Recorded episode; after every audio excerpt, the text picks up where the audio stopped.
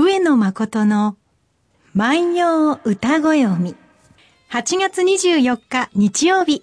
皆さんおはようございます。毎日放送アナウンサーの上田悦子です。毎週日曜日のこの時間は皆さんと一緒に万葉の世界を楽しんでいきたいと思います。私たちに万葉時代のちょっぴりいい話を聞かせてくださいますのは、奈良大学教授の上野誠先生です。先生おはようございます。おはようございます。もう残暑もそろそろ終わりと、まあ、思いたくなりましたね。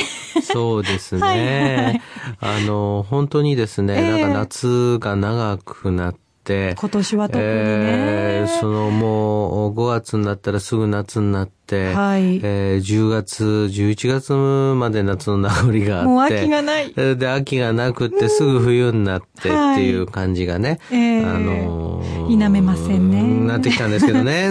えー、でもね、えー、とは言いながらですよ。はい。えー、こう、ふと、夕方空を眺めてみると、秋の空になっている。うん、うん、うん、うん。またね、えー、朝ね、えー、少し早起きをしてみて、えー、まさにこの時間ですよね。はい、えー、外に出てみると、ああ、秋風が吹いていると。うん、秋風は、あの、女性だけですかね。足に最初に来るような気がするんです。なるほどね。足元に涼しい風を感じた時にいつも、秋だなぁと思うんですけどね。その、風で感じたりですね、えー、空の色で感じたり、はい、まあ、トンボで感じたりですね。はい、あと、サンマも出てきました、サンマも出てきましたね。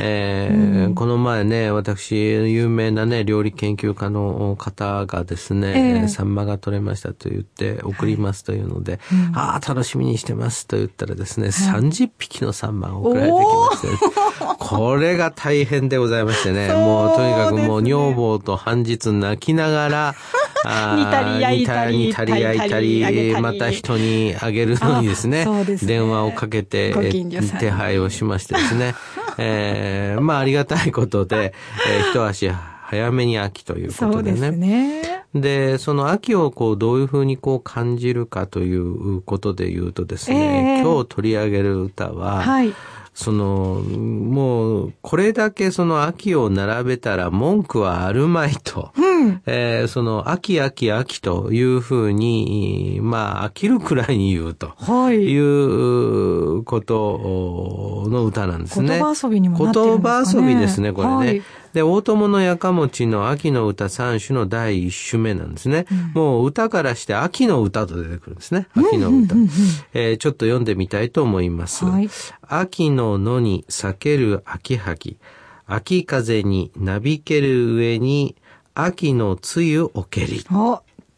4回ぐらい出てきますか ?4 回ぐらい出てきますね。はい。秋の野に咲ける秋はぎ。うん。秋風になびける上に秋の梅雨おけり。はあ、えー、これも訳する必要もないと思うのですが、はい、えー、秋の野に咲いた秋はぎ。うん、秋の野にって言ってるんやから、はい、避ける萩でいいやないかとか思うんやけども、はい、わざわざつけます。秋の野に咲いた秋萩というふうにつけます。で、これ文字で見ると、萩という字は草冠に秋ですから、はい、またも目で見ると秋だらけですよね。そうなんです。その次にね、はいじゃあもう秋のことだと分かっているんだったら、うん、秋風なんて言わなくても良さそうなものなのに、はいはい、秋風になびける上にとこ言ってるわけですね。はい。これね、うそうするとですね、当然その秋風になびける上に、えあるのは梅雨なんでしょうけども、それはもう今まで秋って言ってるわけやから、秋の梅雨って言わんでもええやないかと思うんやけども、秋の梅雨を蹴りということになるわけですね。はい。あの、まあ、我々ですね、うん、その、例えば作文などを教えられる時にはですね、ええその表現というものは、分かりやすくなくてはいけない。うん分かりやすい表現というのはシンプルなものなんだと。えー、えー、回りくどいものは分かりにくいと。そうすると、なるべく同じことが出てこないように、はい、言葉を選びなさいと。そうですよ。こういうふうにこう作文は教えられるわけですよ。馬から落馬したは間違いだと教わりました。そういうわけですよね。はい、えー、そうするとですね、えーこの表現というのはもうそういうものを超えてしまっていてですね、うん、まあ過剰。うん、しかもですね、ここまで言ってしまうと一体どういうことが起きるかというと、はい、えー、意味上、秋という言葉がなくても良い。そうですね。うん、まあ、屋上奥を重ねることになっているのですが、うんうんうんであってもですね、歌としてその秋という言葉を重ねたいという気持ちは、あの、伝わってくるわけですね。どんな気持ちだったんでしょうね。うん、例えばね、はい、うん、そうですね、あの、スポーツ中継などでね、来た来た来た来た来た来たところにこう言うでしょ。一回でええやんかっていうふうにね、ね思うんやけども、うんうん、これが違うんですね。やっぱりそれはね、おそらくこれは、あの、待っていたものが、やっってきた躍動感や感動とスポーツアナはね、伝えたいと思うんですね。で、スポーツアナはおそらくですね、はい、こう実況中継で、冷静に冷静にという指導を受けてるかもしれないんだけれども、はい、あるところまで来るとそのタガが外れると。で、それをこう、スポーツアナってのは待ってるところがあって、、うん、それでなんかすごい感動を表すときにはこう繰り返しを対応したり大声を上げたりすると、うん、それで一緒に乗って感動できるっていうこともまあありますもんね。見てる方がね。ありますからね。はい、で、そうするとこれはまあまさにその、えー、秋がやってきたことの嬉しさと、秋を感ずることができた嬉しさ。はい。だいぶ待ってらっしゃったんですね。だいぶ待ってたんですね。あの、これだけ秋、秋、秋とこういうふうに、こう、で考えてみるとですね、はいえー、日本人はその季節感を大切にするというわけですが、はい、季節感を大切にするってことはどういうことかと言いますとね、うん、こう、小さい秋見つけたじゃないですけれども、はい、季節の始まりをなるべく早く感じたい。ああ、はいはい。そうですね。そういうことで思うとね、うん、とにかくそのもう暑い時に秋物が始まるじゃないですか。秋物フェアが。よ。もう雑誌もあの、ブーツ特集なんです、今。でしょ？想像するだけで暑いんですけど。ブーツを今から履こうっていうのが特集されてましたね。ですよね。それで、えー、その新蕎麦が出ましたよ。えー、さらには新米が食べられますよ。はい、もう松茸が出ましたよっていうふうにね、うもうとにかくその新しいもの、新しいものをまあ持っていくと。そうですね。もうしばらくしたらですね、うん、あれですよ、おせち料理は何にしますかっていう 広告が入りますよ。入りますね。うんあの、去年も味わったはずなのに、うん、初めて見たかのような感じがするんですよね。早めに来られると。そうなんです。えー、で、なんかね、せかされてせかされてって言うんですが、うん、つまりね、これからやってくる季節というものに対して期待をする。はい。と同時にね、実際の生活ではですね、その、過ぎゆく季節を惜しむ。で、これがね、両方相まってるところがね、まあ一つその日本の文学の面白さであって、うん、えー、この場合はね、はい、秋の野に咲いた秋はぎ、えー、秋風になびいている上に秋の梅雨が置いていると、簡単に言えばね、こんなことなんですよね。はい、えー、秋はぎの上に梅雨があるよっていうだけのことなんですが、すね、これを説明していくとこうなるわけですね。もしかしてあれじゃないですか、夏暑すぎて、うん、歌作るのもめんどくさくなっちゃったんですか？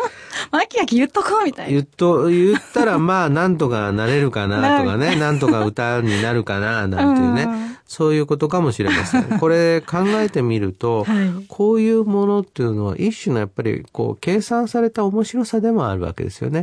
えー、つまりあの意外性というね、はい、えー、こういうような意外性が期待されるっていうのは何かというと、うん、やっぱりその多くの人が歌を出し合って競い合う場があるとこういう意外性を持った歌っていうのを作る機会っていうのはこう増えるわけですよ。他と違うものを作る。違うようにと。で普通だったらね、まあ、秋を一回ぐらいにしとこうかというふうにみんなが思う。いやいやいやいや、私はこれは、秋はね、どれくらい歌の中に31文字の中にね、秋を入れられるか。やってみようと思えばこういう歌ができるという、ね、なるほどね。初中見舞いとかそういうことではなかったんですね。残暑見舞いとか。そうね、そうね。でもね、考えてみると、えーはい、こういう歌を書いてね、えー、えー、手紙に書いて送るとね、本当にね、秋が来たっていうことを、はい、こう心待ちにしてる気持ちがやっぱり伝わるし、うんうんうん、秋ですね、一緒に秋を楽しみましょうっていう感覚が伝わるしね。はい、だから歌というのは、論理、歌の論理っていうのは何かっていうと、実を言うと情なんですよね。えー、理と情というふうに二つに分けるとするとね、はい、えー、歌の論理っていうのは情にありなんですよね。えー、だから、矛盾しているような。矛盾しているようなことなんそうするとこの歌っていうのはまさに、えー、まあ論理を超えて情を伝えるというかね、そういうものだと思うんですね。うん。だからね、あの、理知的なものっていうのは、うん、その、人を納得させることはできるわけですね。ああ、そうだなとうまくできている。うまくできていると。うん、でもね、その、一方でね、こう相手を共感させるというところまでは生きにくい。うん、そうすると、やっぱりね、情において訴えるとなると、こういうような表現をとっていくというふうにこう思うといいんじゃないでしょうかね。なんか秋の歌コンクールの審査員特別賞ぐらいの そうですね。これはね、あのね、そうそう、はい、確かにね、対象にはならないんだよね。はい。これね、あの、対象狙いなのか、特別賞狙いなのか、ね、そういうことはあるわけですね。で、大体まあ我々もいろんな作文とかね、はい、の短歌とかのね、えー、こう審査会をこうやりますとですね、はいはい、やっぱりそういう歌っていうのはこう、上がってきますよね。これね、対象にするわけにはいきませんけど、惜しいよね、とかね、いや、気持ちはわかるよね、とかいうのがね、大体一致してね、じゃあ、これ特別賞出しときますか、なんていうようなね、ことに。便利な賞ですね。便利な賞になると思う。これはま、まさにそういうものだと思います。はい。秋を感じてくださいね、この歌聞いて。秋の野に咲ける秋はぎ。秋風になびける上に秋の梅雨おけり。秋の野に咲いた秋はぎ。秋風になびいているその上に秋の梅雨が見える。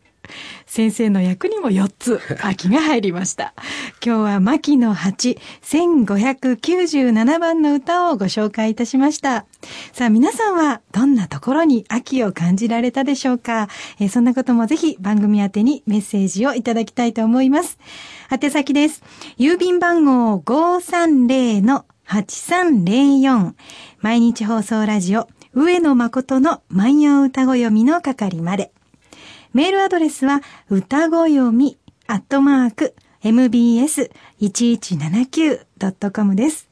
え皆さんも素敵な秋をお迎えください。それではまた来週です。さよなら。さようなら。